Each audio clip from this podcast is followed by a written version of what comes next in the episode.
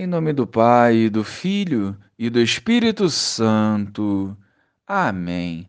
Bom dia, Jesus.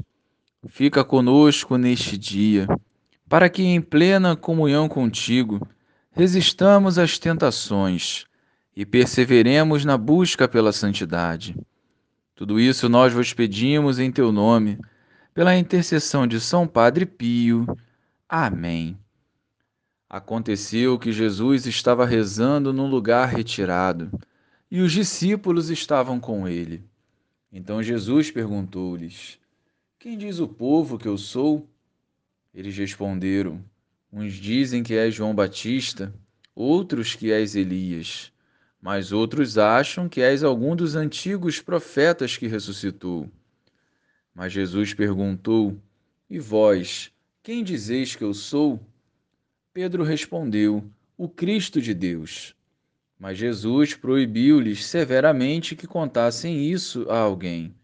E acrescentou: O filho do homem deve sofrer muito, ser rejeitado pelos anciãos, pelos sumos sacerdotes e doutores da lei. Deve ser morto e ressuscitar no terceiro dia. Louvado seja o nosso Senhor Jesus Cristo, para sempre seja louvado. Jesus nunca se deixou levar ou influenciar pelo que achavam ou pensavam dele. Ele queria apenas ser fiel ao Pai até o fim.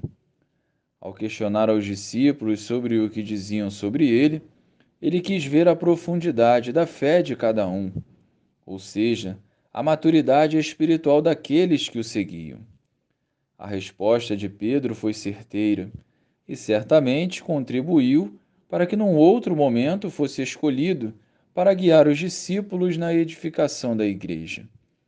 Essa intimidade profunda com o Senhor é oriunda de uma vida de oração. Jesus, em oração contínua, fazia o discernimento necessário das situações e tomava as decisões sempre conforme a vontade de Deus. Nossa busca pelas coisas do alto é diária e o agir de Deus será na mesma intensidade com que vivemos a Sua vontade.